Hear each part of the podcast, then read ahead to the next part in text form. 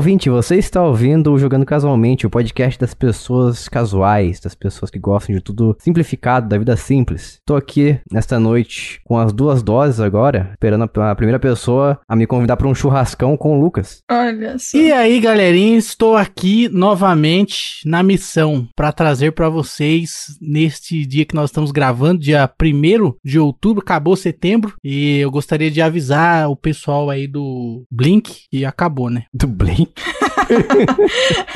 Só errou assim duas bandas.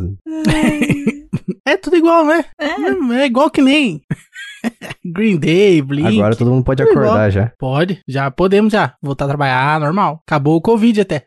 pelo jeito, pelo, pelo jeito que as coisas estão andando, aparentemente acabou. que acabou mesmo, é. Não sei, tô vendo o pessoal aí que tá lambendo corrimão na rua. Nossa. E estamos aqui também, como vocês puderam perceber pela voz de fundo, com a Bia Bock. Bu, e olá pessoas, estamos aqui todos nós em 3D, olha só. Em 3D? Ué, 3D. Nintendo é 3DS. Ah, você tá em 2D por acaso aí, Jason? Você tá em você 2D, é um, você Jason. É um, você é um anime, Jason? Tava tentando pensar aqui se todos os nossos nomes começam com um D. O quê? Ah, tá.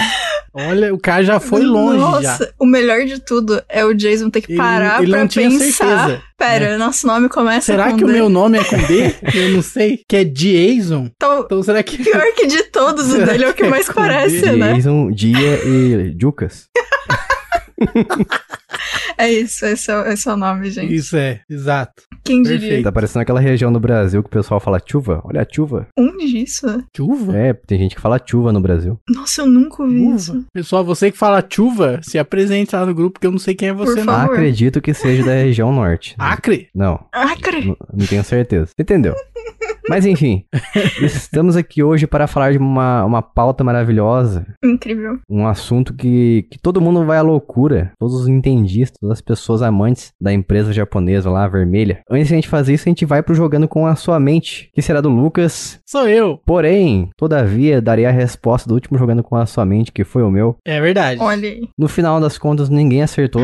Vixe. E eu vou aqui, antes de dar a resposta, repetir as dicas, maravilhosas dicas. Repeteco. E aqui as dicas são as seguintes, ou foram também na semana passada. Primeiro, um jogo da era 32 bits, PlayStation, Dreamcast, essas coisas aí. Segundo, você pode personalizar seus personagens. Terceiro, um dos primeiros jogos em português brasileiro. Quarto, várias pessoas podem jogar. E o último é armas extremamente bizarras são parte do arsenal. Não lembro qual que o- a Bia e o Lucas responderam, mas é o Worms Armageddon do PlayStation 1. Nossa. Ok. Jamais imaginei. Ó, se vocês ligarem os pontos aqui, ó, o jogo era de 2 bits, PlayStation 1, lógico, você pode personalizar seu time, podia mexer nos nomes deles e tudo mais lá, acho que o Chapeuzinho também. É um dos primeiros jogos que tinha português brasileiro, eu achei muito espantoso na época. Várias pessoas podem jogar, porque é um jogo de, vamos dizer assim, Battle Royale das antigas. E as armas são extremamente bizarras, porque você pode atirar uma ovelha, uma, uma banana, sei lá, você pode fazer tudo, pode fazer o diabo. Ai, é muito bom.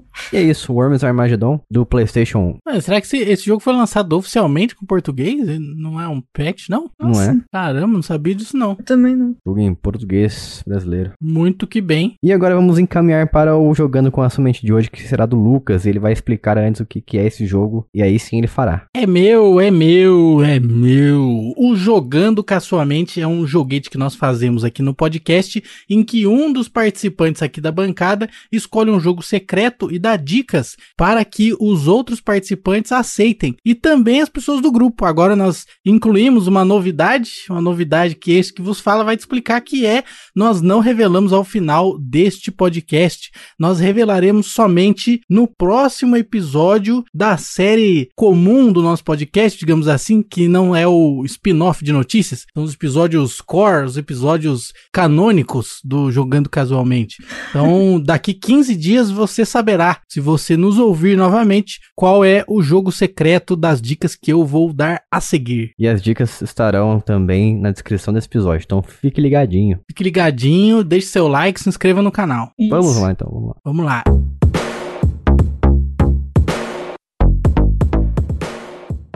Esse jogo é um jogo de plataforma. Jogo de plataforma. Certo. Gosto. Esse jogo, ele foi originalmente lançado. Esse jogo foi originalmente lançado para um único console, que é um Super Nintendo. Hum. E ele já foi relançado em mais dois consoles. Mas eu dou a colher de chá do seguinte: esse jogo, ele é uma versão um pouco diferente de um outro jogo, de forma que então, embora ele tenha sido lançado originalmente para Super Nintendo, ele já existia antes em algum outro console. Uma outra versão dele já existia. É um jogo que se tornou caro com o tempo, mas era muito fácil de achar na época. A razão desse jogo ter se tornado caro é que na época ele não era um jogo tão famoso, ele foi se tornando um jogo mais conhecido, mais amado, e na época ele vendeu pouco. Então o que aconteceu é que os jogos foram descartados, né? Ficaram estoques parados aí. Então é um jogo que hoje ele não é tão comum assim de você ver sendo vendido, né? Pro, pro Super Nintendo. É um jogo do gênero Metroidvania. Então é um jogo de ação, de aventura, paulada, soco na cara. E ele tem missões que você tem que voltar para trás para pegar as coisas que você deixou no cenário, descobrir coisas novas que você deixou passar ou que surgiram conforme a aventura avança. Então essas são as dicas.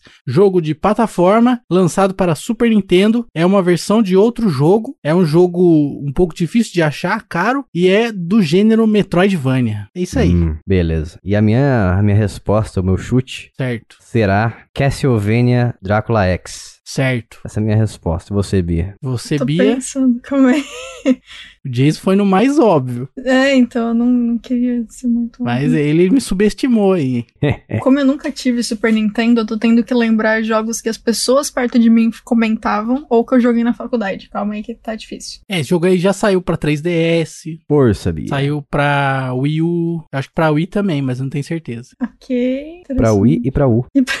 Pra Wii. não U. só Wii, mas como U. É isso, Bia jogou a toalha. Ah, eu tô pensando. eu não lembro de muito Metroidvania. Tem vários, muitos. Sim, sim, é que eu nunca joguei muito Metroidvania, não é muito a minha praia. Eu joguei, mas não nessa época aí. Nossa, Demon's Crest foi depois pra Switch, 3DS, etc. também mesmo, não sei. Vou chutar isso. Então o seu chute é Demon's Crest. Isso. Um ótimo jogo também, ele encaixa perfeitamente nisso que eu falei, pode ser, hein? Na verdade, os dois. sim. O, o Castlevania também, o Castelo da Vânia. Mas Eu- Demon's. Crash é legal, é um jogo pouco conhecido, sim, Demon's Crash, não é muito mainstream, não. E é um Uhum. ótimo jogo. Inclusive, a, a tradução desse jogo aí, a- que funciona no console, no hardware original, quem fez foi um amigo meu, tradução para português. Nossa, que Tá legal. Aí sim. Gostei. Coincidência. Então é por isso que ele trouxe o jogo. É esse jogo aí, só pode ser. Não sei, será se? Vixe, Já fiz muito cartucho desses dois jogos já, repro. que legal. E o negócio é o seguinte: o negócio é que a gente vai saber só na semana, daqui a 15 dias, Isso. qual a resposta desse jogo que o Lucas trouxe. Eu acho que a Bia acertou, tô sentindo agora que ela acertou. É porque, ó, os dois jogos têm. ó, o Demon's Crash é um spin-off, então ele vem de outro jogo. O, o Drácula X é baseado em outro jogo da série do Castlevania também, que Olha é aí. do 3DO. Não, não, tô viajando, não é 3DO. Qual que é mesmo? O Drácula X foi lançado, acho que pra PlayStation 1 e Dreamcast também. Não, mas eh, antes desse teve um outro. Round of Blood? É, isso. Que Ah, o, sim. o Drácula X é baseado nesse Run of Blood. Então os dois encaixam nisso aí. Pode ser. É. Olha só. Eu acho que o Demon's Crash não é porque eu não lembro de ele ter sido lançado pra outro console, não. A não ser que você esteja Ah, ele foi. indo pela essa linha de raciocínio da Bia aí, que ele foi lançado através, sei lá, de Virtual Console. Não, mas é, Não. pode ser. Ah, No- os dois jogos, eles são dessa, dessa ideia. Os dois foram lançados para outros consoles, mas do Virtual Console. Entendi. Bom, de qualquer forma, envie a sua resposta lá no nosso grupo do Telegram, que é t.me barra jogando casualmente. Aí, lembrando que pode ser outros jogos também, hein? Esses aí foram só os chutes aqui dos meus parceiros de bancada. Que bonitinho. Ou então você manda um e-mail pra gente lá com a resposta também, em contato. correio arroba jogando- eletrônico, né? O famoso correio eletrônico aí. Exato. Contato arroba jogandocasualmente.com.br e tente acertar aí qual é o jogo que o Lucas trouxe dessa vez. Inclusive, falando sobre é, e-mail, o Bill Gates, em 2004, ele prometeu que em 2006 não teria mais spam. E, e ele mentiu, safado. Mentira. Então, a- É. existe spam até hoje. Eu vou cobrar o Bill Gates se ele vier aqui em casa.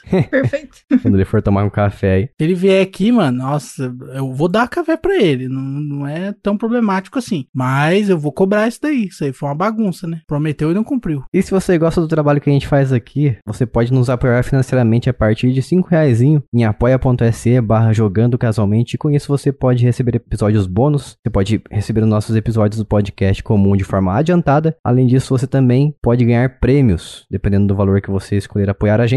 Grande Então, alegria. Como, por exemplo, o último dos prêmios que a gente deu foi um gift card do Nintendo Switch pra Luciana. Um abraço, Luciana. Mas também não precisa ser de Nintendo Switch. Pode ser no- na loja que você acha melhor. PlayStation, pode ser Xbox, Steam, pode ser na Play Store, no iOS. Tanto faz, você escolhe. Então a gente pode dar prêmios pra você se você escolher apoiar a gente com um valor melhor ali, um valor maior. É verdade. Então fica a sua escolha, o que que você acha mais vantajoso pra você. É uma forma da gente agradecer a sua contribuição financeira. Estou fazendo o coraçãozinho nesse momento aqui. Olha, Coração que como igual o. Luan Santana. Isso. Então é uma forma da gente agradecer você todo mês por meter a mão no bolso e nos ajudar. E com isso a gente vai pra pauta de hoje, vamos lá.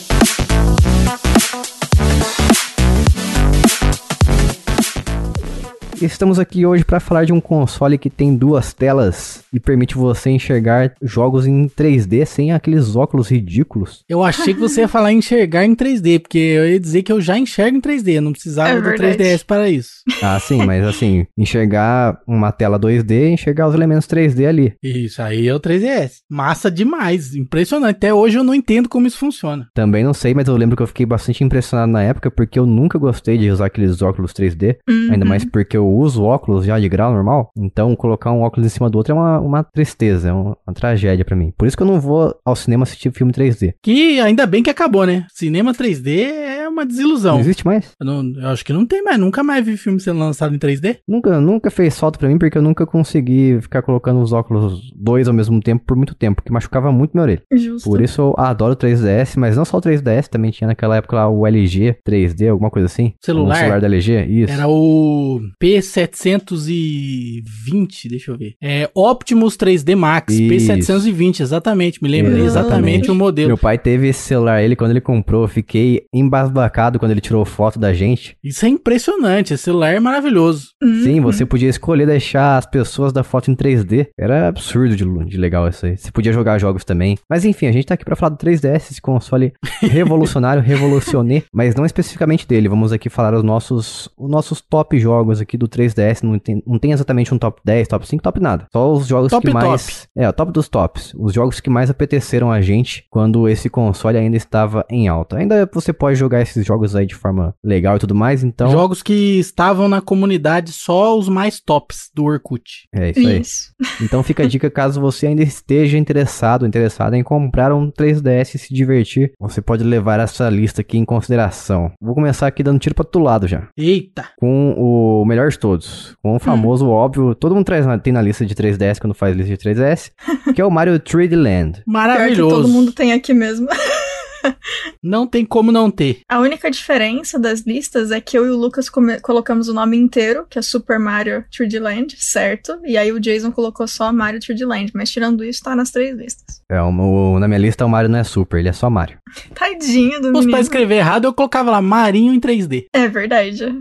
Esse jogo, se não me engano, a primeira vez que eu vi ele foi nas mãos do, do Lucas, inclusive. Exatamente. Olha A gente só. trabalhava junto e ele foi, comprou um 3DS, comprou o Mario 3D Land e levou pro trabalho fa- ficar fazendo inveja no trabalho. Perfeito. Não, eu queria te mostrar que a tecnologia havia chegado, porque o- esse jogo é maravilhoso, inclusive, para demonstrar para os incautos o poder gráfico do 3D do console, Sim. né? Porque ele é um dos, assim, os- dos que melhor utilizou essa funcionalidade. E um dos poucos Sim. também, né? Porque nem todos os jogos utilizavam e alguns já, já tinham até largado suporte pra esse recurso. E é maravilhoso que eles usaram de maneira que o 3D é, era necessário para você entender a fase em muitos momentos. Então, Uhum. o 3D ele realmente era utilizado como uma feature para você jogar e não só um detalhinho ali, uma bobeirinha. Ele realmente era necessário. Se você desligasse o 3D, o jogo ficava mais difícil de fato. Sim. Sim, até porque ficava. tinha umas fases bônus, né? Que você tinha objetos escondidos atrás de certos blocos. Então, ligando, por exemplo, o 3D, você conseguia enxergar melhor onde você podia cair e onde você simplesmente tinha uma plataforma pra você andar sobre ela. Mas eu lembro que eu gostei muito desse Mario 3D Land quando o Lucas me mostrou, porque, primeiro, eu nunca fui tanto fã, tão fã assim de, por exemplo, Mario 64, do Nintendo 64, porque ele é um- uma forma, uma espécie de jogo que possui uma joga- jogabilidade diferente dos Mario Arcade das, antigu- das antiguidades. Como, por exemplo, o Super Mario World, tem também o Super Mario 3, Bros 3 o Mario Bros Bros 3 do Nintendinho, mas eu sempre fui mais fã dessa proposta dele mais arcade, que é uma em que você jogava fases que tem início, meio e fim. Uhum. Então eu sempre gostei mais desses Mario, Mario 3, Mario, Mario World. O meio é o checkpoint? É, pode considerar que é o checkpoint. Porque tem início, meio e fim. Uma boa observação.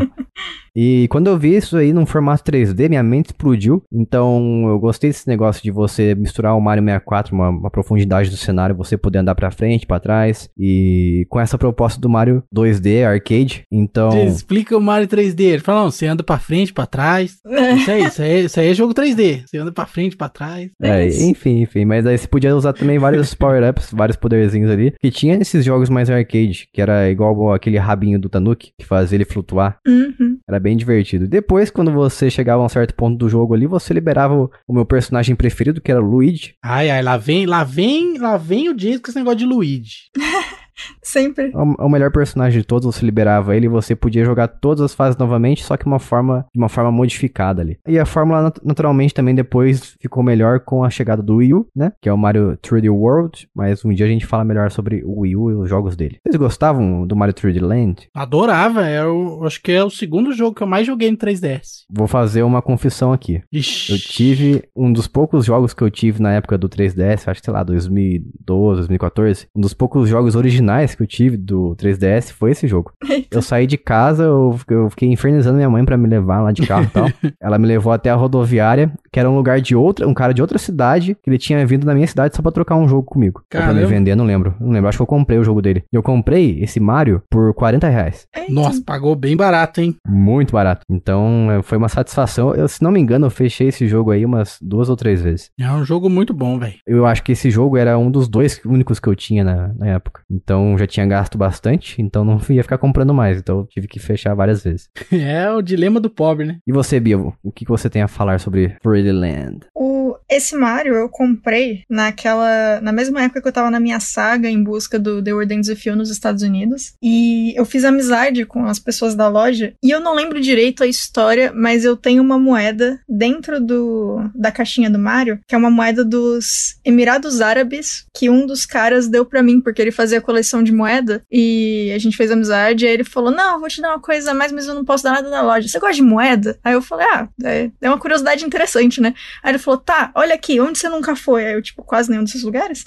E aí essa moeda era toda bonitinha e eu peguei ela. Comentário aleatório, enfim. Mas, aqui- mas tá, mas o que, que, que isso tem a ver com o Mario? Eu tentei, É tentando só entender porque aqui. tá dentro aqui, ué. A historinha. Eu já tinha contado isso em algum outro episódio, eu não lembro qual foi, mas eu contei bem por cima. Se alguém aí que tá ouvindo for uma daquelas pessoas que lembra as coisas, coisa que eu não faço, me conta aí em qual episódio que eu comentei dessa moedinha. Mas enfim, o, eu joguei bastante o, o Mario também. Eu só não joguei mais do que The World Ends With You, que foi o motivo de eu na loja em primeiro lugar. Mas ele foi o Mario que eu mais joguei.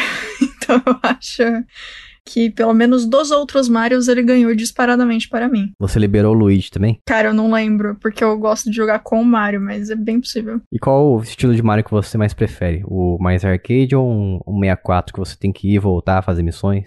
Ah, indiferente, eu acho os dois divertidos. Eu, Justo. como o 3DS foi o primeiro console que eu tive, que eu, e o único, na verdade, que eu podia jogar Mario, eu joguei outras versões de Mario, as versões mais clássicas e tal, mas era sempre, tipo, quando eu ia na casa do meu primo, quando eu ia na casa de um amigo. Então eu gostava muito, mas como eu não tinha em casa, é, eu não tenho tanto aquele sentimento de, de nostalgia com eles, apesar de. Uhum. Enfim. Então esse aqui meio que virou o meu Mario padrão e aí os outros Marios existem. eu É, esse Mario aí é difícil competir mesmo. hein? Cara, é muito bom. E como eu já tinha, quando eu comprei esse, eu já tinha jogado outros Marios, mas como eu nunca joguei, tipo, uma fase inteira antes disso, é, essa foi a minha experiência master e a primeira de, ok, fechei um jogo do Mario. Isso é Mario. então foi, foi legal. Não ter que me preocupar com o save de ninguém foi incrível.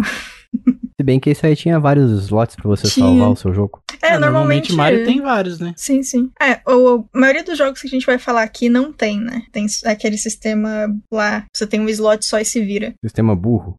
É triste, né, cara? Por quê, né? Por quê, né? Esse Mario também foi o primeiro, eu acho, não tenho certeza agora, que você podia comer um cogumelo e virar gigante, ou não? Eu nem lembrava que dava pra fazer isso. É que tem a animação é uma bonitinha dele andando pelas coisas, enfim. Mas eu acho que o que eu mais gosto desse Mario é o é a roupinha de Tanuki. Eu acho muito bonitinho e é útil, sempre bom.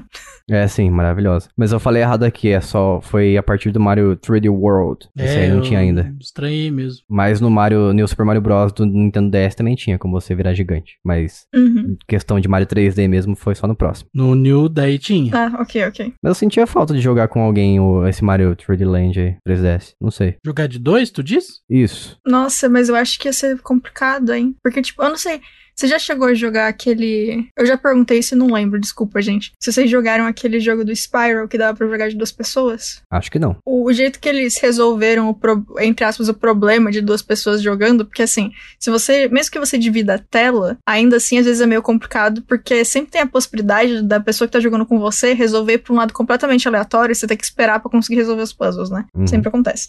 O que eles resolveram no Spyro foi fazer os dois personagens serem ligados fisicamente por um, uma coleira que tinha um negócio de. Meu Deus. Que zoado. É porque são dois dragõezinhos, né? Então, assim, dentro da história funciona, no gameplay funcionou também. Mas eu não sei se Mario ia ser muito bom nesse sistema de 3D. Eu não sei se o Mario novo 3D tem isso, de jogar duas pessoas, mas eu não sei se esse ia ser muito bom em 3D, não, com duas pessoas. Eu acho que ia virar meio bagunça, não ia? O Mario do Wii U tem, ele, o do Wii U e do Switch, o 3D World, ele tem. Ah, você não consegue jogar até quatro pessoas, é, é muito bagunçado. Meu Deus, nossa, deve ser uma loucura. Quatro pessoas. Sim, é muito Deus. loucura e é, todo mundo compartilha a mesma câmera. Ah, não, não. Você pode Não, até, não, não. você pode até mesmo arremessar seus amigos do- dos locais, jogar no buraco, sacanear eles, e tudo mais. Tá, ó, então, é ó. divertido. Fica aqui, eu, eu não vou jogar isso, não. Na próxima vez, Lucas, que a gente for ver a Bia, a gente vai jogar Mario 3D World. Show de top. Ai, droga, pior que eu vou jogar, porque vocês vão pedir, eu vou ficar, tá, tudo bem, Vamos mesmo, porque eu tenho agora no Switch, vamos jogar todos juntos. tá bom.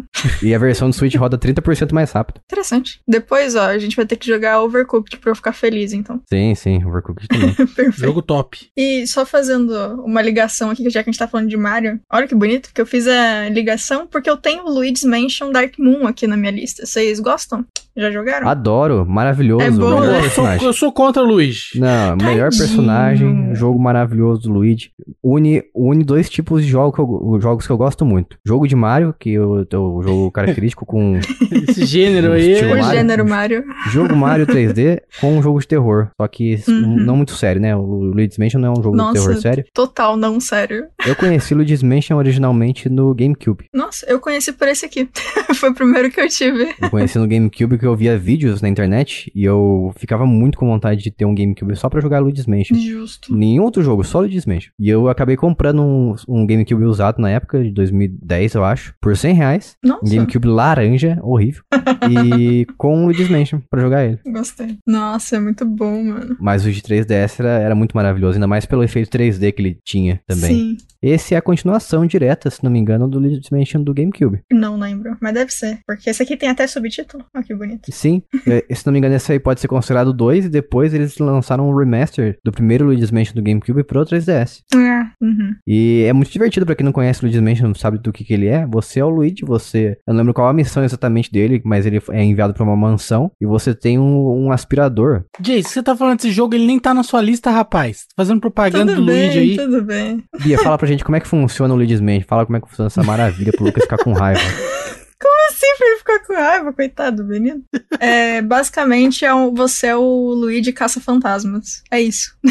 É o tem Ghostbusters muito. do Luigi. Exato, é o Ghostbusters do Luigi. E esses fantasmas aí é os fantasminha do, do Mario mesmo? É diferente? Como é que é? Cara, tem um cachorro fantasma que é engraçado que anda com você. No trailerzinho eu acho que tinha ele. um cachorro que te ajuda, o teu amiguinho? Nossa, eu não lembro se ele ajuda de fato. Ele só atrapalha, então. Eu acho, eu não sei nem se ele anda com você o tempo inteiro. Eu lembro dele, eu lembro que no trailer tinha ele. Foi uma das coisas que me comprou porque eu achei a animação dele muito bonitinha. Ó, que eu me lembro a única coisa que ele faz, ele aparece numa área do jogo e depois ele, ele se enfia no buraco, algo assim. Ele te dá uns prêmios, não dá? Não lembro. Ele dá, acho que uma- um item que você precisa pra você, assim, completar a fase, talvez. Ah, Como se fosse verdade, as luas que você encontra no Mario Odyssey. Então é esse item aí que você encontra no Dark Moon que ele te dá. Ah, E depois, se não me engano, ele some, não aparece mais. Ou então ele aparece assim de vez em quando, sabe? Uhum. E uma coisa também que eles dividiram foi que tinha os fantasmas que parecem fantasmas de fato, tipo, transparentezinho, etc. E também é, alguns momentos de poltergeist em que você não via os fantasmas, mas, por exemplo, coisas flutuavam ou se mexiam na sua direção, Sim. enfim. Nossa, era muito legal.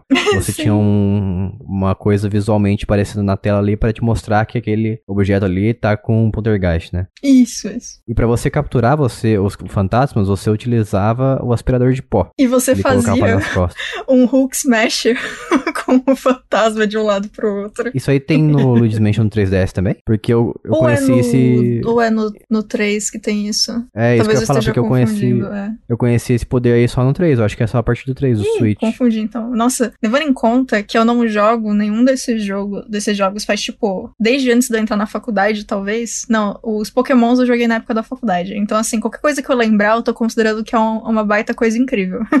Se eu errar alguma coisa, desculpa, gente. Mas eu sei que no segundo tinha as mesmas, muita, muitas das mesmas mecânicas do primeiro tinha no Sim, segundo. sim. Então, pra você capturar, capturar os fantasmas, não bastava você simplesmente mirar, apontar o aspirador pra eles e segurar o botão. Uhum. Mas você tinha que mirar a lanterna sua neles, apertar um botão pra lanterna dar um flash de luz assim, um flash de luz bem, bem rápido. Daí eles ficavam imobilizados por alguns poucos segundos no ar assim. Daí você começava a brin fazer um minigame de sugar eles. Você tinha que ficar apertando um botão Ah, ok. até é. eles entrarem no seu aspirador e, e serem capturados. Daí assim você ia liberando é, cômodos da mansão, conseguia as chaves, esse tipo de coisa. Era bem divertido. É um jogo diverti- muito divertido até hoje. Eu diria que é um dos Uhum. melhores do 3DS e foi muito feliz essa sua colocação aqui. O Lucas, e fique triste mesmo, Nossa. por ser um hater de Luigi. Eu não gosto do Luigi. Tudo bem, tudo bem. Melhor personagem. Você pode jogar e fingir que ele é outro personagem também. Você pode fingir que ele é o Mario. Isso. Mas daí tem que trocar a cor. Você pode baixar um mod o- pra, pra virar o Mario's Mansion.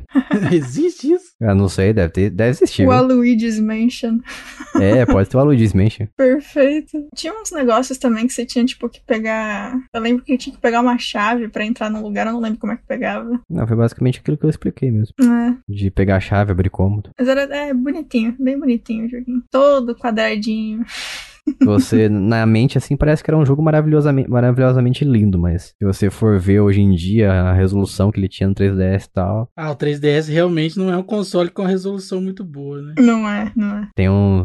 fica meio pixelizado em alguns momentos, assim, se percebe a, deficiência em questão de resolução. Mas, assim, direção de arte é sem, sem igual. É muito Ele é bonito. muito né? bonito e bem feito. Aí tinha uma boa diferenciação entre os ambientes também do joguinho. Isso era sempre bom. Sim, sim. E falando em personagens diversos aqui, falando em Mario, falando em Luigi, tem um jogo que eles saem na porrada um com o outro, que é o Super Smash Bros. Isso aí, jogo de empurra-empurra, maravilhoso. Não é, de luta, é um jogo de Ah. empurra-empurra de 3DS. É um dos melhores jogos aí de 3DS, na minha opinião. Eu só recomendo que você jogue num 3DS Excel, o XL, o Nossa, gigante. por favor, XEG. Porque se você Ovo. jogar no normal, você não vai conseguir visualizar muito do que tá acontecendo na tela. Sim. Porque Uhum. os bonequinhos ficam muito pequenos demais. Eu lembro você jogando isso aí na minha frente também na hora do almoço. Ficava minúsculo, microscópico o negócio. Tava eu até chegar nada. conseguia, assim, eu me virava. Mas depois, quando eu comecei a jogar ele num 3DS XL que eu vim a ter, aí realmente eu percebi que a diferença é grande. Você tem que, tipo, escolher personagens que são muito diferentes visualmente. Tipo, sei lá, o Pikachu e o Mega Man. Que aí as duas pessoas sabem o tempo todo onde elas estão, se for necessário.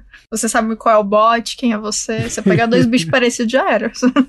Nunca Não, é mais. ruim porque você tem os power-ups que você tem que enxergar. Tem uma série de Ai, coisas assim no jogo que dificulta você não enxergar nada do que tá acontecendo. Além de eu não gostar muito de Smash Bros, assim, desde sempre por causa da proposta, Eu também. eu acho um jogo meio confuso, assim, por causa das porcentagens que tem lá em cima, na vida e tudo mais. Ah, não, isso aí eu Uhum. não entendo também não, eu só jogo. É, eu Eu, não faço ideia do que tá. Eu nem tento muito, né, também. Sempre achei muito confuso a proposta de Smash, mas enfim. É. Eu, eu, não, eu tinha medo de jogar ele no meu 3DS por causa do analógico. Pra quem não sabe, Ah. o 3DS não tem o D-pad, que é o, são os direcionais, o digital ali. Então, todo movimento que você tem que fazer num jogo de luta, Uhum. você tinha que fazer com o analógico. Então, imagina você dando dois toquinhos pra frente pra você sair correndo em direção ao inimigo com o analógico. É, É, o perigo de quebrar é muito grande. É, realmente. é, não gosto também disso. E eu acho que é por isso que muita gente vendia o 3DS sem a tampinha dele, sabe? A tampinha do analógico. Vendia só o toquinho ali. Estragava ele. Devia ser jogador de Smash Bros.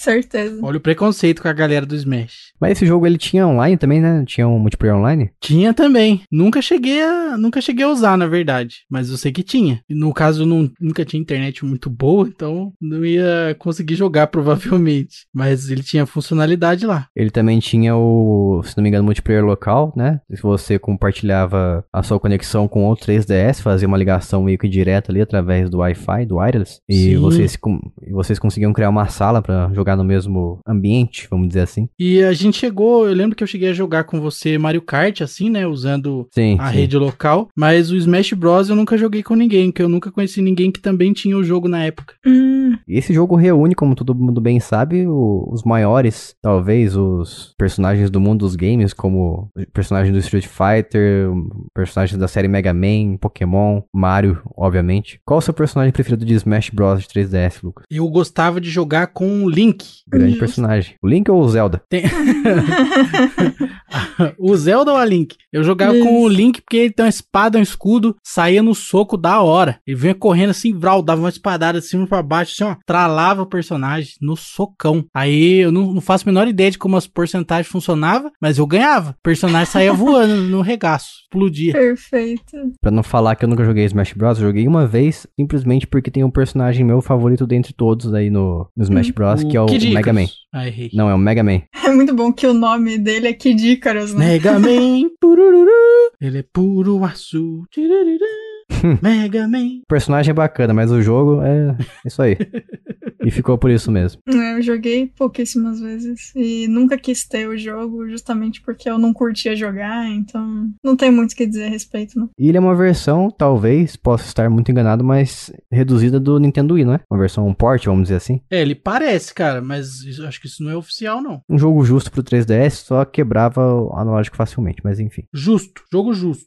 Só não pro analógico. E falar em jogo, em controles bem feitos, jogos justos, trago aqui pra vocês a versão boa desse jogo aqui, que, é pro, que saiu pro 3DS. Hum. Ao contrário da versão de Wii, que é uma tranqueira terrível. Donkey Kong Country Returns. Sucesso Justíssimo. demais. Sucesso, né? Country, na verdade, não é Country, Country. Eu odiava esse jogo no Wii, eu tinha ele no Wii também. Era horrível jogar porque você era obrigado a fazer os movimentos com o Nunchuck e o Wii Remote. Nossa. E eu fiquei completamente feliz quando ele lançou pro 3DS, eu fui e peguei ele. E é muito bom no 3DS, é outro jogo, tem aqueles movimentos obrigatórios. Pra quem não sabe, o Donkey Kong Country Returns é o, é o remake, vamos dizer assim, do primeiro Donkey Kong, que você que todo mundo jogava no Super Nintendo. Diria que é o meu favorito dentre os três, dos clássicos assim. E eu fiquei muito contente quando saiu esse aí, tinha transmitia bastante o espírito do primeiro Donkey Kong. Tinha uma profundidade também que fazia um uso muito bom do 3D, não só do 3D, assim, do imagem 3D do 3DS, mas também tinha um bom uso de, da profundidade do cenário. Você podia ir lá profundo através de um barril, podia coletar as coisas que tinha lá, eliminar os, eliminar os inimigos. Era como se fosse uma espécie de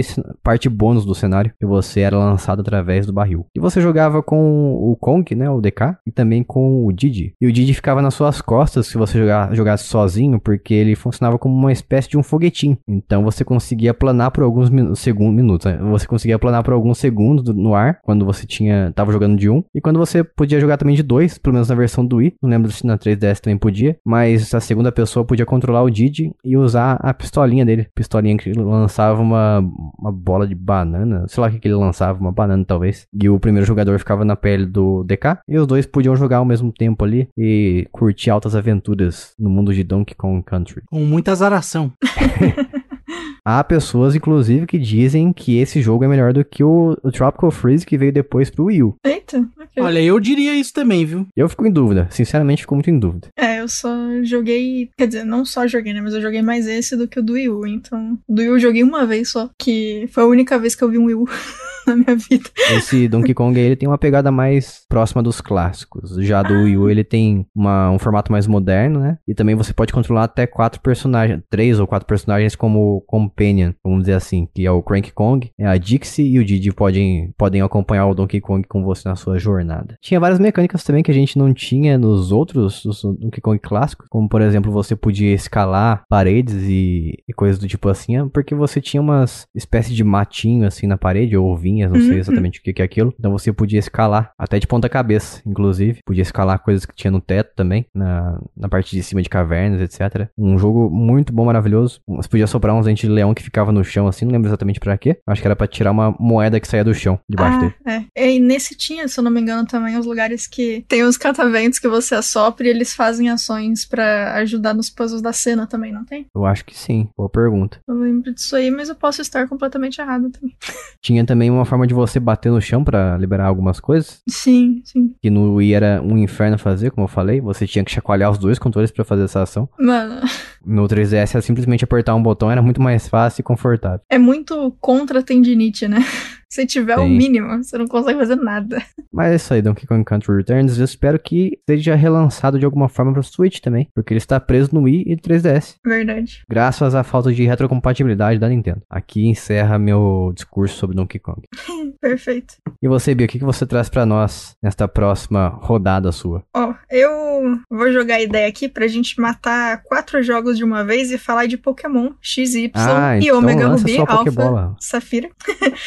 que são. Depois saiu o, o Sun e o Moon também, mas eu não joguei, então se vocês tiverem Lucas jogado, vocês jogou? falam deles. Ah, hein, perfeito. Então o Lucas vai ser o nosso porta-voz do, da Lua e do Sol. Jogou, não jogou? Joguei e é maior bobo. Ah, nossa, que triste. Que bom saber, não perdi nada. É, eu também. Perdeu nada. Nossa. De Pokémon já é meio abobalhado, né? Mas esse aí é campeão. Caramba, xingou todo mundo com de Pokémon agora. Não, ele não xingou as pessoas, ele falou do Pokémon. Abraço pro Dan, do Trilogy Podcast, que gosta de jogo abobalhado. Pô, mas até aí você faz Pokémon vende, então acho que todos nós, né? Menos pra mim. É, faz tempo que eu não compro Pokémon também. O último que eu comprei foi o Alpha Safira, eu acho. O último que eu comprei foi o X, o X ou o Y, não lembro, e foi pra vender pro Lucas. Nossa, perfeito. Ele falou pra mim assim: se eu, eu compro seu 3DS e vier com Pokémon. Não foi isso? Foi. Ah, nossa. Eu comprei e vendi pra ele. Parabéns. Perfeito.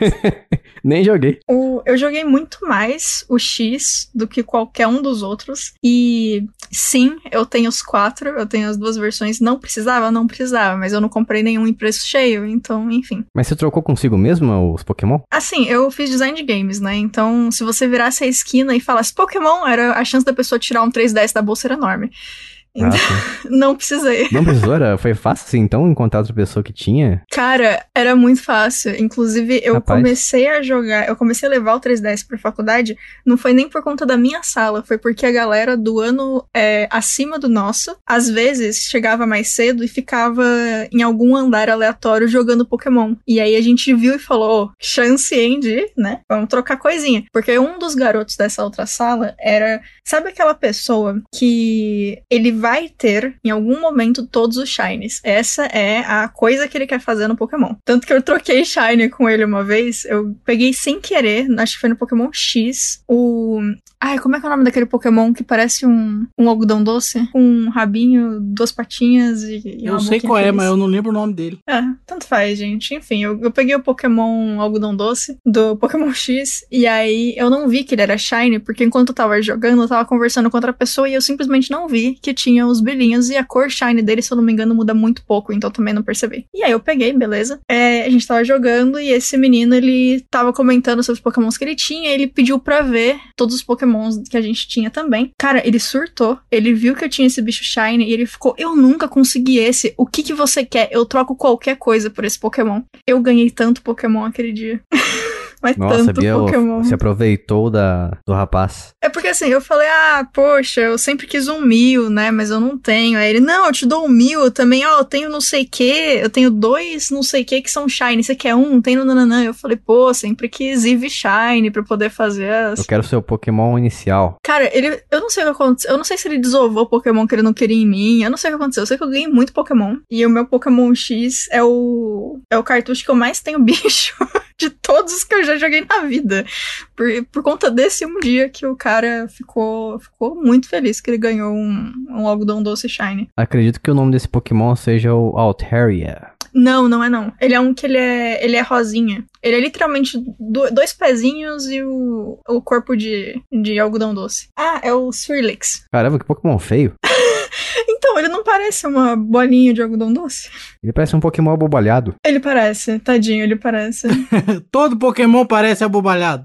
Não, hoje em dia parece, hoje, mas antigamente não, não tinha Ó, Pokémon tenta- com essas caras aí. Procura aí a diferença dele, dele shiny. É, se eu não me engano, é muito, muito perto do normal dele. Ah, ele fica amarelinho. Ok, enfim. E de qualquer forma, falhei em ver que ele era shiny, mas no fim foi bom, porque ganhei muito bicho em troca. Mas por que, que você tinha comprado esse Pokémon aí, Bia? O que, que você achou de diferente nele em relação aos antigos? É, que eu tinha jogado mais perto dessa data, eu tinha só o Pokémon White, inclusive White 2, que eu tenho aqui ainda, inclusive. E assim, eu gostava, mas não era. Eu não gostava tanto, porque apesar de ter jogos de turno, não é a coisa que eu mais gosto nesse universo. Tanto que os meus Final Fantasy favoritos não são de turno. Então, assim, quando saiu esse Pokémon e a proposta era um pouquinho diferente, tipo, o 3D tava uma gracinha e, e era no 3DS, que eu gostava muito também. Aí eu comprei o, o X, porque por algum motivo aleatório, metade da minha sala comprou o Y. Aí eu fiquei, beleza, vou ganhar bicho de graça, né? Porque só eu posso trocar com eles. E aí eu achei incrível o jogo. É, eu não lembro o que, que me ganhou da jogabilidade. Eu sei que ah, os modelos eu gostei muito de tudo. E foi o primeiro Pokémon que eu consegui sentar e jogar por mais de, tipo, uma hora. que eu sempre jogava um pouquinho e parava. Se não me engano, também o, é o X, o Y ou é o Sun e Moon que foram os primeiros Pokémon em 3D de verdade? Não, X e o Y já era em 3D já. É, é em 3Dzinho, tudo bonitinho. Assim, porque, por exemplo, eu lembro que eu fiquei muito com vontade de comprar esses Pokémon, porque o máximo que eu tinha jogado no 3D simulado, assim, meio 3D, meio 2D, tinha sido o White e o Black. É, Esses, eles eram um 3D falsificado, assim, o Uhum. personagem era 2D e os cenários, alguns eram 3D, mas assim, não tinha perspectiva, não tinha nada. É, a não, visão não. era de cima, como, antiga, como sempre foi. E depois, nesses aí, você podia realmente é, ver o cenário à sua volta. sim. E, nossa, eu, eu não sei, ele, ele me ganhou muito fácil, justamente por ser um 3D muito bonitinho. Os personagens são muito fofos, os, os humanos, né? Pokémon em si também, né? Os, os modelos 3D deles. São muito bem feitos. Até porque, como tem aquela funcionalidade de você fazer carinho da cupcake, etc., eles tinham que fazer uns modelos mais bonitinhos mesmo, né? Que ele vai ficar pertinho da tela. Uhum. Então eles realmente são bem fofinhos. É, se fosse zoado, também você não ia querer ficar dando comidinha pra ele, né? Olha só esse Mewtwo aqui tentando ser maravilhoso e tá todo quadrado, que, que zoeira é essa? Inclusive, uma coisa que eu gostava muito nesse Pokémon, ó que criança idiota, né? Eu adorava pegar qualquer Pokémon que tinha cara de mal, ou que era bravinho, tipo o Mewtwo mesmo, o Darkrai, enfim. Colocar ele no lugar de Cupcake, porque ele ficava todo bravo, aí você entregava o Cupcake, ele ficava vermelhinho e fazia hum... Eu achava muito engraçado. Ah, onde é que tá todo o seu poder agora, seu babaca? Nossa, Só entregar um cupcakezinho que você já tá desse jeito, olha só. Já tá vendido aí. já está já, dado. já tá vendido.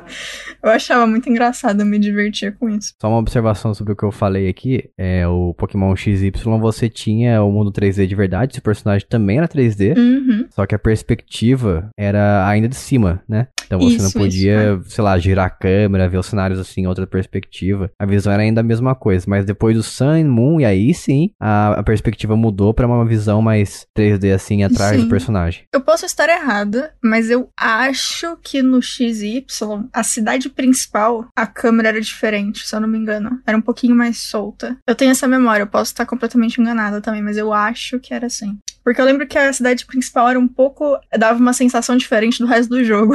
Eu acho que era por isso. Pokémon tem isso também. O Sun e Moon é meio assim. É, né? Tipo, Tem mais, mais giro da câmera. Conforme a rua que você entra, a câmera vira sozinha e tal. é. Coisas que no resto do jogo não faz. E eu lembro que quando saiu o Alpha Safira e o Omega Ruby, a galera foi muito engraçado, porque tinha saído. Saiu logo depois, né? Do XY.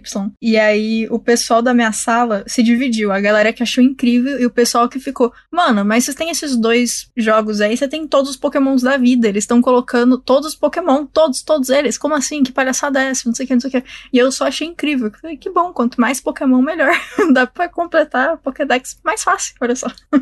E ainda faltou muito Pokémon. Pokémon mais clássico, assim, não tem pra pegar, não. É, engraçado, né? Que eles fizeram umas escolhas, tipo, de colocar uns. Não sei, de não colocar uns meio óbvios e, e colocar uns que, tipo, nem são tão legais assim, mas enfim. Depois que foi lançado o Pokémon Alpha Sapphire e o, e o Omega Ruby, eu fiquei maluco porque um dos meus Pokémon preferidos de toda a vida é o Emerald do, do GBA, do Game Boy Advance. Ah, olha aí. Então esse aí, ele é o remake, esses dois são remakes do Pokémon Sapphire e o Ru- Ruby do GBA. Uhum. Mas, assim, eu joguei mais o Emer- Emerald porque é a junção dos dois. E eu fiquei, assim, levemente decepcionado porque sempre teve a terceira versão, que ele juntava as duas versões, né, em Sim. uma só. É, Do XY não teve, né? não. Isso, e daí chegou no, no Omega Ruby e o Alpha Sapphire também não teve. Por que será, né, que eles desistiram disso aí nessas duas versões? Essas quatro versões, sei lá. Hoje em dia a Nintendo não faz mais isso com Pokémon também. E assim, é Uhum. bom e é ruim. Porque para de fazer as pessoas terem que ficar pensando, decidindo entre três versões, né? É. Do mesmo jogo. É verdade. Mas, por outro lado, você não tem uma versão que tenha tudo que você quer. É, eu acho meio triste, porque, tipo, por exemplo, é, tá, na época da faculdade era fácil de trocar Pokémon, mas, tipo, agora,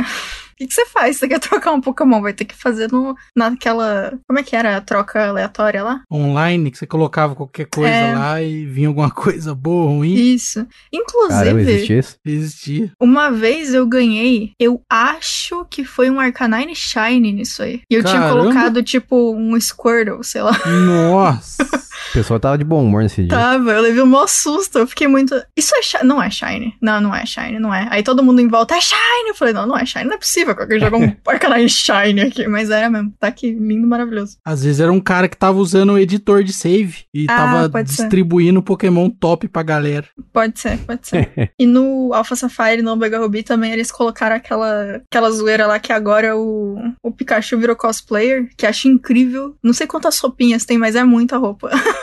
Ah, Maravilhoso. começou já nesse? Começou. Eu conheci isso aí só no Let's Go Pikachu and Eevee. Ah, sim. Não, tem aqui, se eu não me engano, você no começo escolhe uma roupinha pro Pikachu. Não sei se você consegue as outras depois, mas eu lembro disso de ter que escolher uma. Eu sei que eu fiquei muito em dúvida e aí eu fiquei feliz que eu tinha os dois jogos e eu pude escolher roupinhas diferentes. E a história era a mesma coisa de sempre, né? Ah, nunca muda, né, essa zoeira. Tem, tem que derrotar os, os líderes de ginásio, depois você tem que ir pra Liga Pokémon, Isso. derrotar o Ultimate Champion lá, o campeão de todo mundo. E acabou a história. Depois você vai e caça, completa Pokédex no seu no mundo, na região em que você se encontra e troca Pokémon com amigos. Jogo abobalhado, né?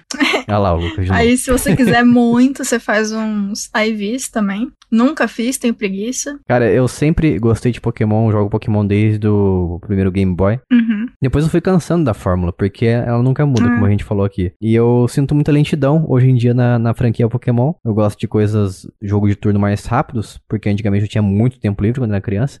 Agora não tem mais. Hoje em dia eu prefiro uma coisa mais ágil e que, eu, que me dê mais o controle. Concordo. Então por isso que eu valorizo bastante jogos de RPG de turno que tenha o botão de acelerar. Eu acho que essa é a única coisa que falta em Pokémon pra mim, sabe? Uhum. E eu acho que também o Pokémon é uma, uma franquia, um tipo de jogo que daria muito bem no mobile, no celular. Com certeza. Sabe por quê? Por- Porque, porque você não tem muito movimento pra você fazer com no touch, ele é só a movimentação Uhum. do personagem e depois quando você interage com, a com as pessoas e dentro da luta você simplesmente toca nos botões de ação. Sim. Enfim. Quando, no, na longínqua época em que eu tinha um Android, eu em algum momento peguei, eu não vou lembrar qual Pokémon que era, mas eu tinha um, um Pokémon no celular, sim. E eu deixava, tipo, em, em duas vezes, quatro vezes, sei lá. Ah, eu sempre joguei assim Pokémon quando eu jogava em- emulação e tudo mais, na- nas épocas sombrias da minha vida. eu jogava em 4x, 8x. É, sem- exatamente. Nem ouvia a música, porque a música fica tudo. né? Ah, não, eu. Cara, Fica tudo cagado. eu não consigo jogar coisinha no celular com som. Eu não sei o que acontece. Eu fico desconfortável. Eu não sei porquê. Mas depois de bastante tempo, a Nintendo até lançou um jogo de Pokémon assim mais fiel, entre aspas, à jogabilidade Uhum. padrão, que é o Pokémon Masters. Só que ele é pura 100% luta, não tem exploração, não tem nada. Nossa, eu não, não ia gostar, não. E as lutas são vo- é você e mais dois NPC que você controla o Pokémon deles. Então é luta de 3, três contra 3, se não me engano. Ah. Eu achei, tá, é bacana, mas não é aquilo que eu queria, sabe? O que, que você quer, Jason? Eu quero um Pokémon com exploração pro celular. E botão de aceleração. Isso é pouco específico. Você tá ligado que dá pra fazer um jogo muito ruim com essa característica que tu falou, né? Dá. Não, não, não, não. Eu sei, eu sei. Eu quero um Pokémon tipo. Assim, pega Pokémon X e coloca a opção de você ser o Pokémon, ou o jogo inteiro, ou em determinados momentos. É isso que eu quero. Maravilhoso. Chama Pokémon Dungeon Mystery. Na verdade, no, no 3DS tem, né? Que tem o, o Pokémon que você monta nele lá e vai andando na Ah, graminha com sim. ele. Só que é ridículo e altamente limitado. É, então. Isso aí, Pokémon, a ama- amargura do programa aqui. E o Sun and Moon, você tem algum outro comentário sobre? Ah, assim, a história dele é especialmente abobalhada, né? É, Duplamente. Obviamente.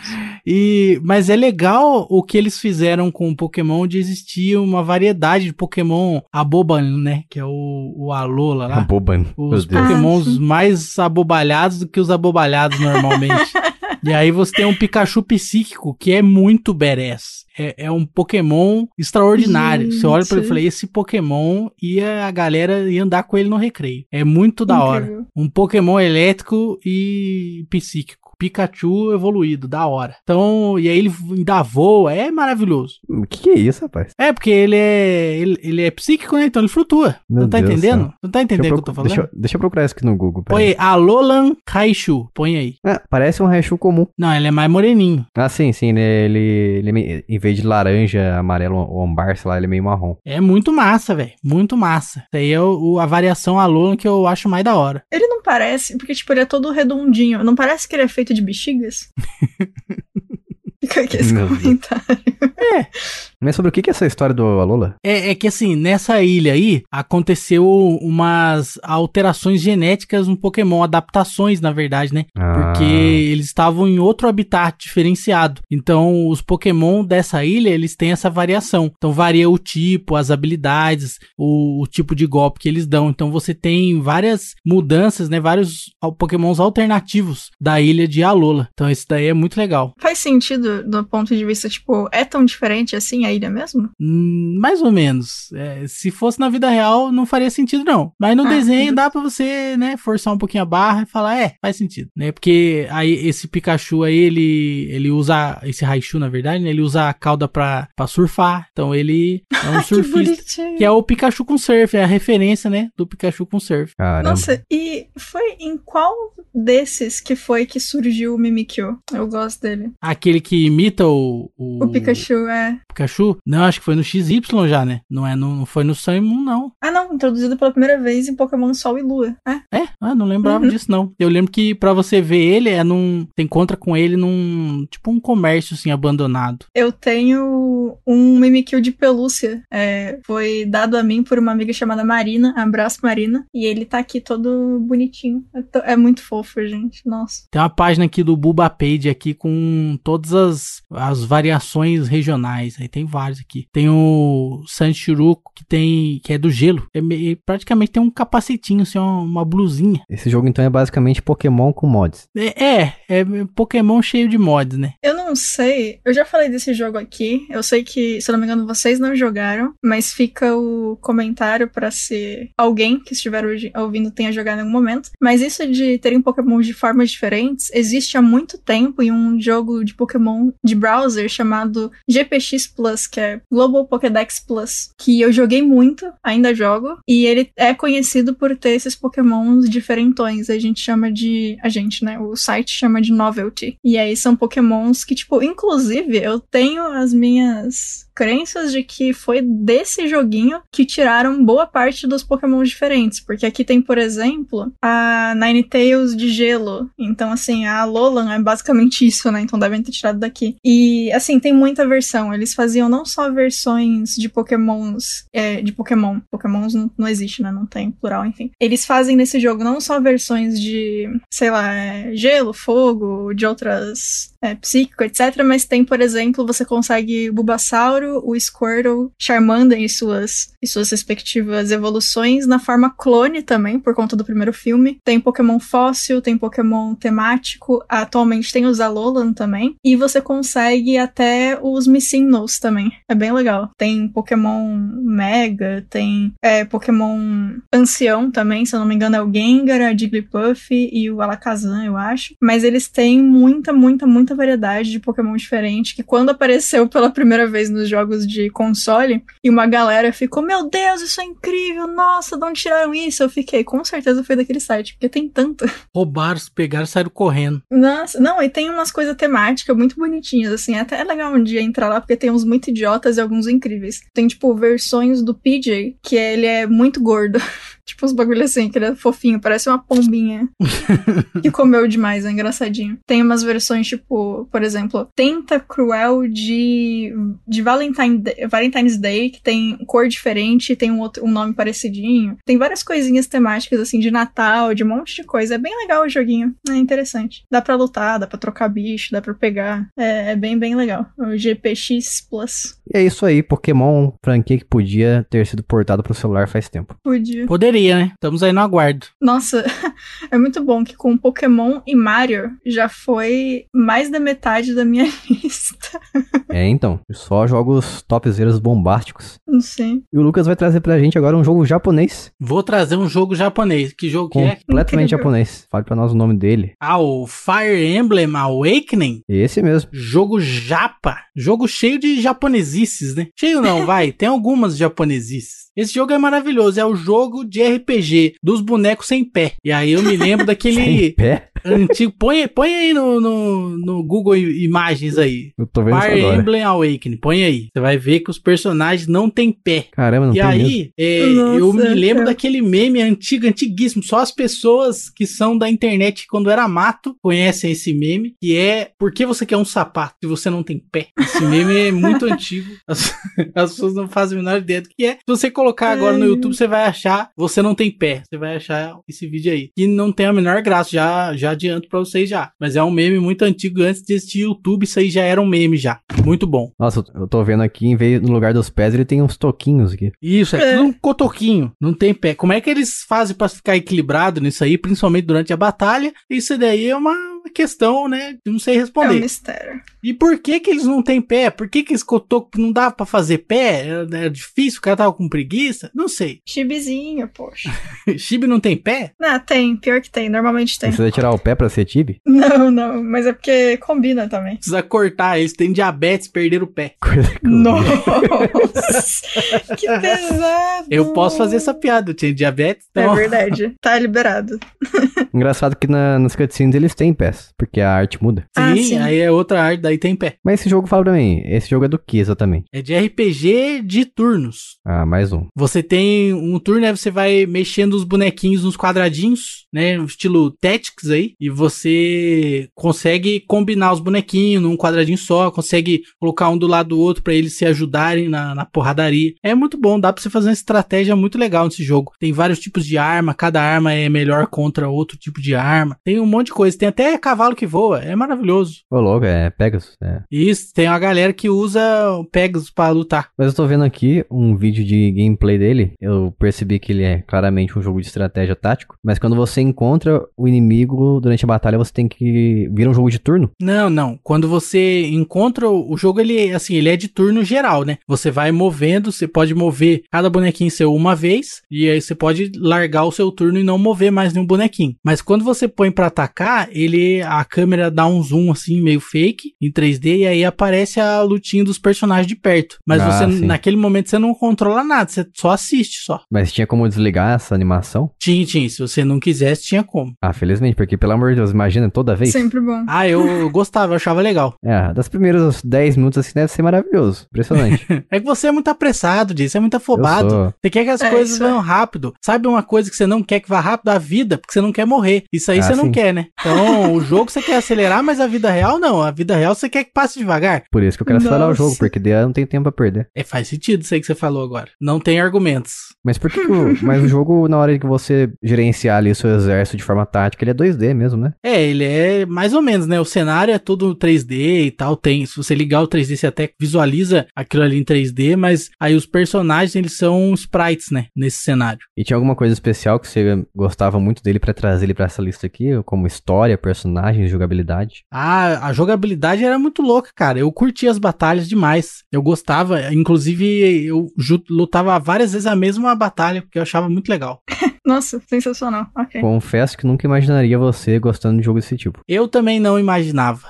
Foi uma surpresa para mim. Quando eu percebi, eu estava fisgado. Já era, não tinha mais volta. Não Quando tinha eu percebi, tinha 100 horas. Isso. como. Fui dominado. Parecia inofensiva, mas te dominou. Como diria o, o chorão, o Big Cry. E, e qual que, que era aquela mecânica de ter namorado no jogo que eu vi Ih, rapaz, isso aí é japonesice, né? Isso aí é, isso aí, isso aí é coisa feia. Isso aí é coisa feia. O que, que tem a ver na- namoro, uma questão de namoro com um jogo de guerra? Jogo japonês, cara. Sempre tem essas aí. Tem nada a ver, né? É um negócio totalmente aleatório aí. Tem romance na história. É, Nesse jogo você consegue fazer com que outros personagens conversem. Então você consegue criar e construir uma relação entre os personagens. E isso independe de gênero dos personagens. Mas quando é o seu próprio personagem, o personagem principal, aí você só consegue namorar, escolher duas meninas pra namorar. E uma delas você vai ter que namorar. Então você vai namorar uma dessas duas moças do jogo. E aí você. Você quer que eu explique isso mesmo, Jason? Não, a minha questão é só a seguinte: qual que tem algum contexto, alguma coisa que ele te ajuda a melhorar na missão principal, no jogo em si? Então, existe o conceito da parceragem na, na porradaria. Porque a Hum. menina que você namora, se você for lutar junto com ela e você juntar o seu char no mesmo quadradinho que o dela, aí vocês ganham mais pontos, entendeu? Ah, sim, é faz por afinidade? É, vocês ficam mais fortes, tem afinidade. Isso vale, Legal. inclusive, pros outros personagens. Então, se você faz uns personagens ficar trocando muita ideia com o outro, que é muito chato fazer isso, mas se você fizer isso, é um tipo de grinding, porque na hora da luta, quando você junta os personagens que são amigos, eles ficam mais fortes. Que legal. Ah, então você Gostei. podia, sei lá, gastar 10 horas ali só alimentando a relação deles. É, não, então você não consegue, você não consegue fazer o grind ilimitado, né? Mas ele fica disponível pra você entre uma batalha e outra, você consegue colocar os personagens pra trocar ideia. E aí e, e tem até uma lista de ideias a serem trocadas, que aí você vai eliminando e limpando e vai melhorando o relacionamento dos personagens. Ou você não faz nada disso e não ganha os bônus na luta, né? Uhum. Ah, tô. Fiquei, fiquei relativamente interessado nesse jogo, né, aliás. É, só é estranha a parte que você tem que bulinar a menina, né? É, então. Nossa, mano. É, você usa a, a canetinha, né? O, o touchscreen ali do 3DS e você obrigatoriamente tem que acariciar a sua namorada. Coisas bizarras, né? Ai, Com roupa, mas, mas eu acho que isso é até mais estranho. nossa. Ok, então. Chocada, ok. É Isso. Fiquei deixando claro que eu fiquei interessado no jogo pela parte tática, tá? Tem que deixar claro, porque né? Olha, esse jogo deve rodar muito bem no celular, viu, Jason? Deve ter pra celular, inclusive. Na verdade, Deve, tem, deve. tem Fire Emblem pro celular, só que é um gacha safado. Nossa, que Ai, safado. Nossa. O nome é Fire Emblem Heroes. Que danado. Pay to win? Pagar para você liberar personagens. Ah, entendi. E, e eu acho que também não é tático, não. Acho que é, é mais limitado. Mas enfim, Fire Emblem Awakening. Jogo muito bom, cara. Eu comecei a gostar de RPG tático por causa desse. E aqui, agora fechando quase este episódio de melhores jogos do 3DS, vou trazer aqui aquele que, que todo mundo ama, todo mundo gosta, talvez seja um consenso no- entre os compradores de 3DS, que é o, o Mario Kart 7, Mario Kart 7. Mario Kart, menininho. Já vou discordar. Já é, ô louco. É, o Mario Kart era um jogo que me levava à loucura já desde sempre, menos o 64, mas foi depois do Nintendo DS que eu comecei a gostar muito de Mario Kart, e Mario Kart 7 pra mim foi um- uma loucura quando eu comprei no 3DS. Joguei insanamente esse jogo aí. Eu acho que eu joguei com todos os personagens, terminei todos os campeonatos várias vezes e foi maravilhoso. Tinha até aquele, foi nesse Mario Kart que começou a ter aquele aquela asa delta, quando você passava em morrinhos assim, você abria a asa delta e flutuava. Uhum. Era muito bacana e você podia personalizar os seus carros também, é, você podia trocar o, a carcaça deles. É, Era divertido demais, muito bom. Por que que você não gosta de Mario Kart, Bia? Diga. A gente já falou isso antes aqui, né? Pra mim, o meu Mario Kart é o Crash Nitro Kart. Ah, é verdade, porque você acha É. Mario Kart um jogo que ele ajuda muito as pessoas, né? É, eu tenho um pouco de preguiça disso. Ah, sim, realmente. Eu curto mais o, o gameplay do, do Crash. É, faz sentido. Mas Mario Kart eu gosto bastante do 7, porque eu, como eu falei, não gosto, não gosto do, do Mario Kart do 64 e também nem do Super Nintendo, porque eu acho que a, a jogabilidade deles, a forma de você dirigir o Ai, carro, ai. é muito estranho. Depois do Mario Kart do DS, que ele começou a ficar, sei lá, mais fácil de você dirigir o carro e mais compreensível. Um derrapava igual um maluco. Então, mas era muito bacana. E também o- você podia fazer o drift pra você ganhar um turbo. Era basicamente um Mario Kart, sei lá, de, de GameCube transformado. Não, minto. Era, era basicamente Mario Kart de Wii na palma da sua mão, 3DS, só que de maneira melhorada. Eu achava mais legal de Mario- o Mario Kart do 3DS do que do Wii. E você, Lucas, você gostava de Mario Kart 7? Eu gostava, ainda gosto. Eu ainda jogo de vez em nunca. Eu pego meu 3DS aqui e eu jogo. Esse que eu ia falar, você tem o 3DS ainda? né? Eu tenho 3DS, nos consoles mais maravilhosos que existe, é isso aí. É isso, Mario Kart 7, não tem muito o que falar, pra quem gosta de Mario Kart conhece, sabe que é aquele jogo clássico de corrida arcade com poderzinho pra você trapacear e sacanear os seus amigos. Exato. E você podia jogar online também, era bacana demais. De graça na época que não se pagava pra jogar online. E você podia encontrar seus amigos por aí com 3DS também, Mario Kart. E ale- aliás, esse jogo é um dos poucos do 3DS que você podia compartilhar o jogo sem, sem que a pessoa tivesse o cartucho também. Então Isso é você bom. fazia o share play, você compartilhava com alguns amigos o jogo ali através do, da, da mesma rede, da mesma ligação que o 3DS fazia no mesmo ambiente. E eh, seus amigos podiam jogar com você uma sessão, uma partida de Mario Kart 7 sem que eles tivessem o jogo, o que era incrível, maravilhoso. Podia Impressionante. voltar isso no Switch também. Switch podia voltar com isso. Mas é uma moleza muito grande, né, Jason? É, mas vai deixar de vender jogo, tá louco? Mas enfim, Bia, fale pra nós o seu último jogo dessa lista aqui. Pra surpresa de absolutamente ninguém, Zero pessoas? zero pessoas. Eu vou falar de Kingdom Hearts 3D, que é o Dream Ah Drop lá. Distance. Olha o Kingdom Hearts de novo aqui. O King do Hearts. Isso. Aquele jogo que ninguém entende.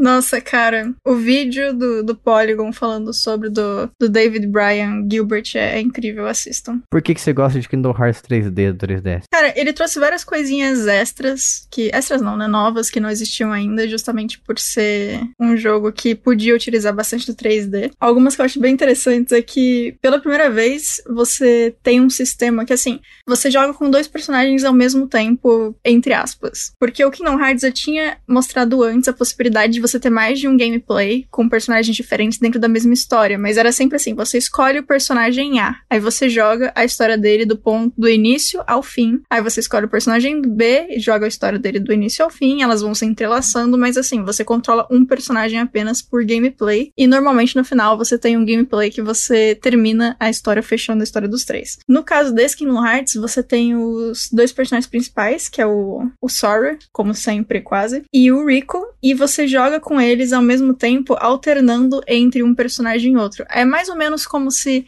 Imagina que o um deles só consegue estar acordado quando o outro está dormindo, então você muda de gameplay, Hum. meio que fazendo eles se apagarem. Entendi, eles se alternam. Isso.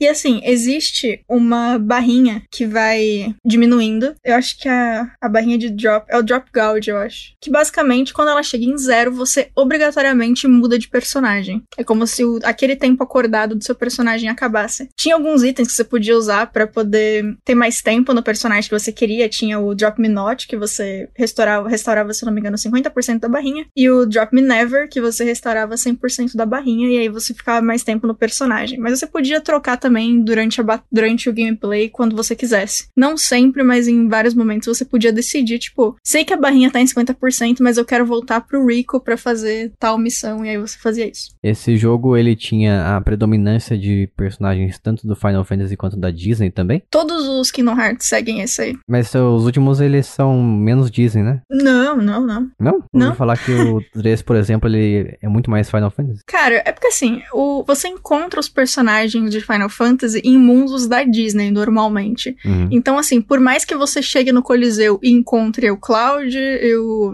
e o Zack Fair, ainda assim é o mundo do Hércules. Então você vai ver o Hades, você vai ver o Hércules em si, vai ver o Fio, Ah, etc. tá. Eu acho maravilhoso ter, tipo, um personagem que chama Cláudio, porque a qualquer momento vai aparecer um Jorge, um Zé.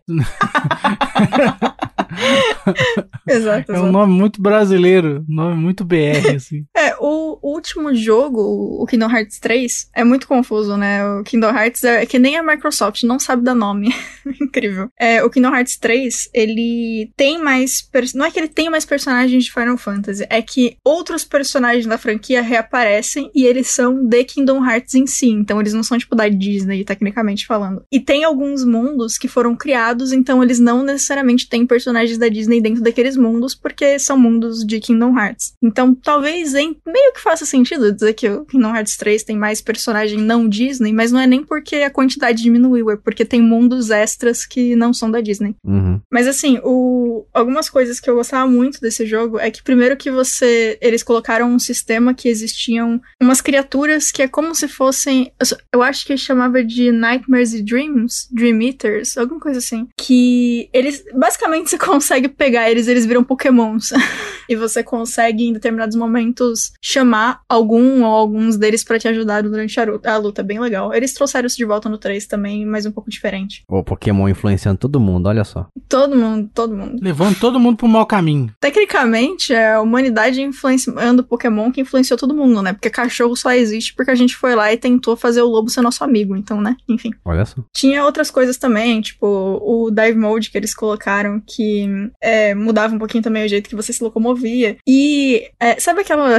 Aquela zoeira que tem em outros jogos também, que, tipo, por exemplo, se você chegar perto de um corrimão e aí você pula no corrimão, você vai rapidinho pelo corrimão. Sabe uns bagulhinhos assim? Sei, sei. de interagir com o cenário? Também. Tem um monte nesse jogo, justamente porque ele é 3D, então, né? Vamos brincar com isso. Mas, assim, no no geral, ele continua sendo Kingdom Hearts, que todo Kingdom Hearts quase é. Então, ele, ele é confuso, sim. Se você não jogou os anteriores, talvez você fique meio perdido. Mas ele é um dos jogos que eu mais gostei de jogar, porque jogar no 3DS qualquer coisa é confortável, né?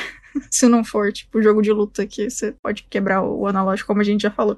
Mas assim, o 3DS é um console muito confortável. Apesar de eu não ter usado em Kingdom Hearts especificamente o sistema de 3D muito, eu usei pouquíssimas vezes só pra ver como é que era. Aparentemente é muito bom. Eu, eu não, como eu disse, eu não testei muito, porque nessa época eu já tinha enxaqueca crônica, então não tinha como. Eu, eu tive que abandonar completamente o 3D do 3DS. Mas ele foi, ele é um joguinho que, que me dá um, um quentinho no coração. Eu, eu gosto bastante dele. A pergunta importante. Por um acaso ele tem o Donald e o Pateta como seus companheiros?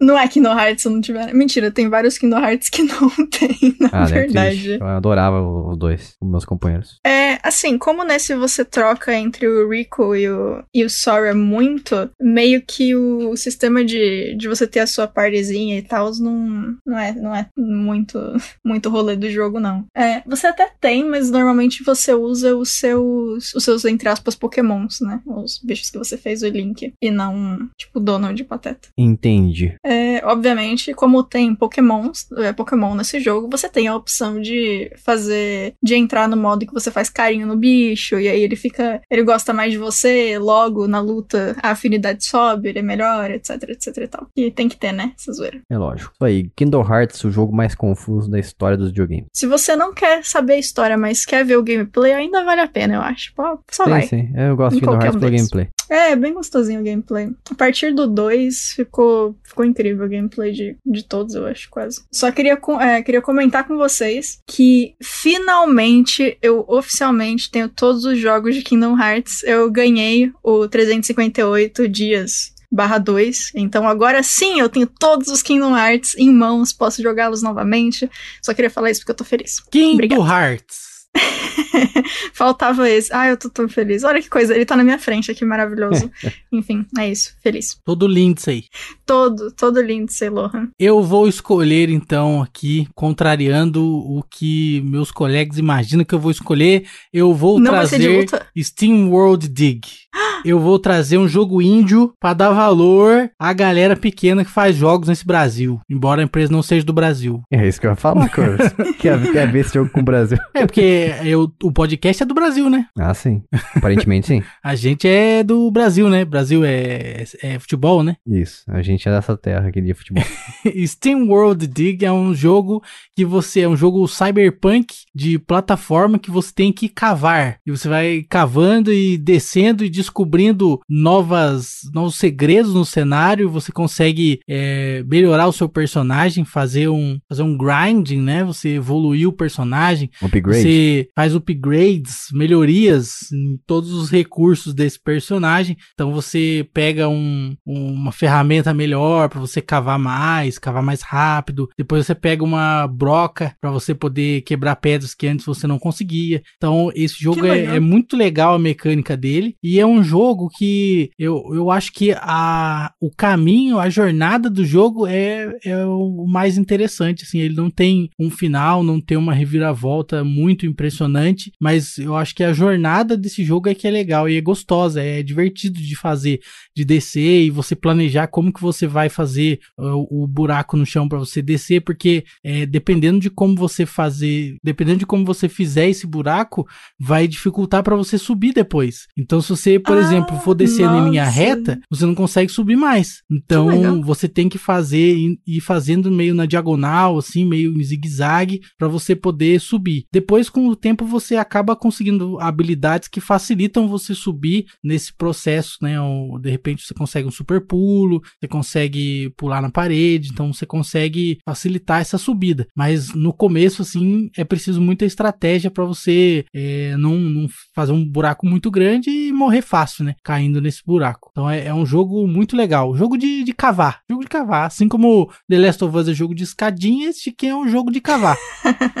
Perfeito. Tem como você jogar esse aí em multiplayer? Duas pessoas ou mais? Olha, a versão de 3DS, eu acredito que não, cara. É, não tem como colocar nenhum controle USB no 3DS e jogar de dois, não. A versão de PC, aí eu já não sei te dizer. Talvez tenha sim. Que legal. Nossa, tem de, de PlayStation 4 também. Tem, tem. Tem pra quanto é coisa isso aí. Isso que eu ia falar, esse jogo ele tem até hoje. Tem até o 2 e também tem um terceiro jogo do Steam, o Steam World Dig aí, que ele saiu da franquia e ele virou um jogo de cartas. Teve um spin-off. E o 2 é muito bonito. Já é mais diferente o estilo de arte dele em comparação ao 1. Mano, é muito legal esse joguinho, cara. Recomendo. É, eu recomendei ele na época também. Quem adquiriu esse jogo foi um amigo meu do Jason Felipe. Abraço, Felipe. Porque esse jogo realmente é muito massa. Tô vendo aqui, ele também ele é bem curtinho. Tem cerca de 3 a 4 horas de duração, se você quiser terminar ele. Sim, é tranquilo. É bem divertido. Eu gosto bastante. Eu fechei duas vezes já. Tem vários jogos que tem nesse estilo também de cavar, de quebrar as coisas e você tá debaixo da terra. Já vi essa jogabilidade em algum lugar. Mas fica aí, tem World Dig 3DS, um indie, o único indie daqui. Coloquei ele no lugar de um jogo de luta, hein? Olha só. Olha só. Olha Isso a honra. É incrível. Bia ficou interessada, vai comprar depois que acabar o, a gravação aqui. Pior que eu fiquei interessada mesmo. E essa aqui foi a nossa homenagem aos melhores jogos de 3DS. Tinha muito mais que falar aqui, mas talvez mereça uma parte 2. Fale pra gente o que você achou, qual o seu jogo preferido. Que cachorro? Se ele está no meio desses jogos que a gente citou aqui. Ele está no meio de nós. Isso. E antes da gente encerrar esse podcast, faremos a indicação do melhor jogo dessa semana que a gente esteve jogando. Vai começar então pela Bia. Faça a indicação do melhor jogo da semana, Bia. Eu vou ter que inventar algum jogo aqui, porque eu não ah, joguei nada essa semana. eu não joguei nada. Eu joguei Photoshop, você consegue. É, na verdade, você pode ir pro Paint, que é de graça também. Ou Krita, que é de graça também, é bem divertido. Fotopeia? então a gente vai pular a Bia aqui. O Lucas vai trazer pra eu gente. Eu posso inventar dele. um jogo, eu vou pensar em algum aqui. Essa semana eu joguei um jogo que eu não jogo muito, assim. Não é um jogo que, que eu sou um cara viciado, até porque é um jogo novo. Eu joguei o Webbed, que é o jogo da aranhinha. Não sei se você ouvinte está ligado. É um joguinho que é um jogo índio que você controla uma aranha, você consegue soltar teia, andar pela teia. Tem várias mecânicas super divertidas assim. Ele parece não graficamente assim, mas parece um jogo de, de Mega Drive, Super Nintendo, né? Ele é um tem uma jogabilidade muito simples, mas efetiva e gostosa de, de praticar. Eu só não, não evolui muito porque realmente eu não entendi o que diabos é para eu fazer. Aí é complicado. Estou travado, não tem pra onde ir. Eu tô vendo um vídeo do jogo aqui, ele, esse jogo é como se fosse o Worms Armageddon, só que com a, aquela arma de corda 100% do tempo. Nossa. Sei que é muito legalzinho, cara, e a aranha é muito gente boa também. Gente boa? Boa de conversa? Em português chama aranha. Engraçado. Que legal. Muito bom. Um jogo recente, saiu em setembro. Isso, ele inclusive foi classificado aí como o indie da, da semana aí, em várias publicações. É um jogo famosinho, eu tava de olho nele faz um tempo já. Aí sim. O nome dele é Webbed com dois Bs. Webbed. Webed. Webed, é, pra ficar mais Nós é cama. Meu Deus. O Ibad. Exato. E o meu, eu vou trazer aqui, o Implacável. Eu fiz a análise dele no nosso site, dei 9 de 10 pra ele. É o jogo do Hot Wheels. Rotwells. Jogo de carrinho de brinquedo, de corrida, arcade. Você. Só que a, melhor- a parte mais legal dele, além de você conseguir pegar loot boxes assim de graça, de- com- ou com dinheiro do jogo mesmo, não tem nada que você comprar por fora. Você pode tirar carrinhos diversos da franquia e carrinhos até atuais, bem feitos do- pra- em 2021 e tal. Você pode tirar nessas caixas, mas a parte mais divertida é que você pode construir as suas próprias pistas. E as pistas têm muitos acessórios pra você colocar nelas, como turbo, é, tem como você colocar também uma, uma, uma seta que te joga pra frente assim com tudo. Tem também como você criar pistas entrelaçadas, pistas em, de ponta cabeça, looping e tudo mais. Tem como você colocar uma cobra no meio da pista que abre a boca assim. Você tem que entrar na hora certa. Tem como você colocar um escorpião que solta ácido, uma aranha que joga teia no seu carrinho. Que. É uma loucura. É uma Né? loucura esse jogo aí, jogo divertido demais e o drift dele é maravilhoso. Tem como você jogar com até 12 pessoas online, muito bom. Estou impressionado até agora com a qualidade desse jogo. Não sei se eu dava muita coisa pra ele e depois que ele saiu, fiquei impressionado, honestamente impressionado. Sensacional. Só, só falta ter uma forma de você compartilhar de forma pública, de maneira pública, as pistas que você criar, porque agora é só com amigos. Eu não, Hum, não ok. vejo sentido nisso. Loucura. Ah, dá pra você personalizar os seus carrinhos também, colocar adesivo e tudo mais. Jogo bom demais. Hot Wheels Unleashed, recomendo. Como eu não joguei nada essa semana, na verdade eu vou fazer sim uma indicação, mas é baseado no que o Jason disse. E não é de um jogo, mas é de um canal no YouTube, chama 3D Bot Maker. Eu não sei se eu já falei deles pra vocês, mas basicamente é um jogo de. É um jogo. mas basicamente é um canal de corrida de carrinho, sim, Hot Wheels. Só que o cara faz um diorama gigante da pista, ele coloca as pessoinhas na plateia, ele coloca é, é como se fosse um programa real, assim, de corrida de carro. E os carros vão, ele não sabe o que vai acontecer, ele grava o que acontece e faz a, a narração toda como se fosse uma corrida de fato. E assim, os meus favoritos, ele até tem de, de Mario Kart, por exemplo. Mas assim, um dos os meus favoritos é quando acontece de, por exemplo, ter um acidente, algum carro sair voando da pista, e aí o cara vai e ele pega, ele tem um carrinho que é uma, uma ambulância, ele coloca do lado, aí ele coloca os paramédicos no lugar, coloca o carrinho, a pessoa que saiu do carrinho, e aí tem aqueles inserts de tipo, a corrida aqui continua, mas vamos ver como é que estão. Ah, os paramédicos avisaram que, que fulano de tal já está melhor, foi só um, sei lá, machucou um pouquinho a clavícula, mas tá bem, nananã, e aí ele volta. E é uma produção tão grande pra um negócio tão, entre aspas, bobinho. Ah, eu tenho pior. Vou trazer um canal pior aqui então, Bia. No mesmo estilo. Não, esse aí é incrível, ele não é ruim, ele é incrível. Não, é incrível de bobo também. Bobalhado completamente é o Fubeca Maníacos. É ah, basicamente o que a Bia descreveu, só que em vez de ser carrinho, são bolinhas de gude. Então, é corrida de bolinha de gude. Eles fazem, é, eles organizam campeonatos, existe uma liga, são várias câmeras, tem comentários, tem mais de um comentarista enquanto acontece a corrida, e as pistas são Nossa, muito produzidas, mano. tem obstáculos, tem uma série de coisas. É, é impressionante, assim, e tem muita visualização, muita visualização. Esse canal é maravilhoso. Nossa. 329 mil inscritos, Fubeca Maníacos. Eu, Nossa, eu assisto incrível, isso. Incrível. E eu vou mandar pra vocês aqui o link do episódio de Mario Kart, em homenagem ao Jason que adora Mario Kart. Não, infelizmente não tem de Crash, eu acho. Poxa, bem podia. Mas tem de. de...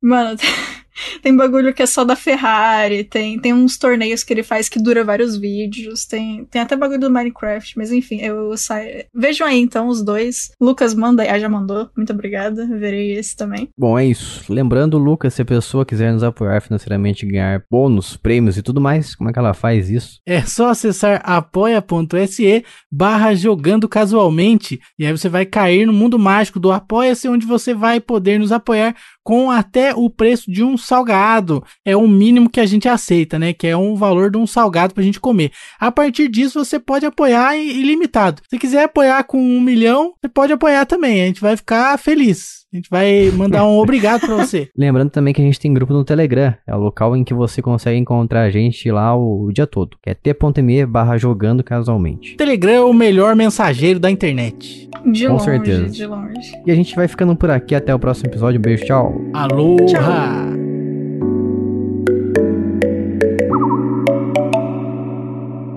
Este podcast foi editado por mim, Jason Minhong. Edita eu, arroba gmail.com.